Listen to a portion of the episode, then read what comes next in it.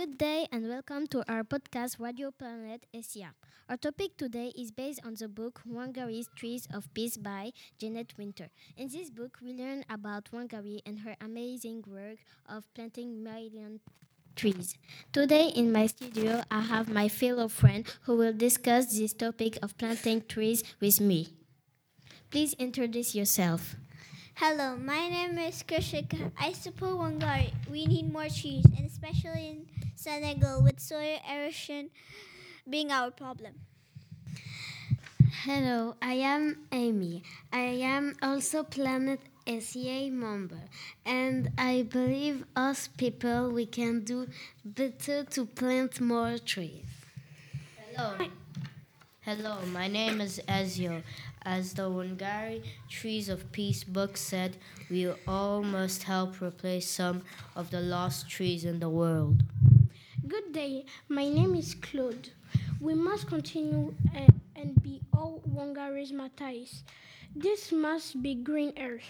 My name is Benjamin. I want to contribute and start planting seedlings.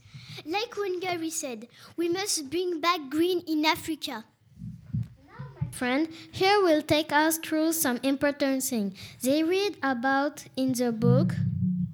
I will start with you, Amy. Why is it important to plant trees?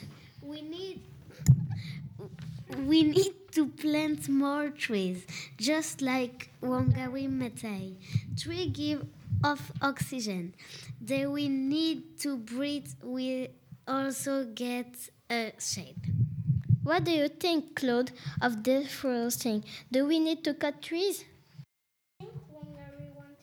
I think Wangari wanted to create a big forest. We must protect our forest. We must not cut trees. Trees reduce soil erosion, so we don't create deserts and, fl- and flooding. And what do you say, Ezio? If Wangari was doing great, why in the books they say she was locked up in jail? Mm.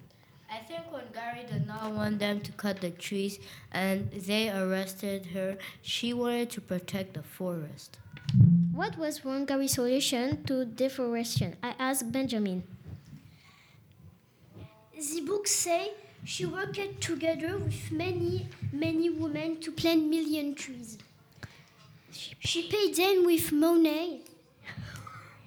Today, the whole place is a forest. Let's hear from you, Krishika. Wangari received a Nobel Peace Prize for planting trees. Do you see Planet Asia also?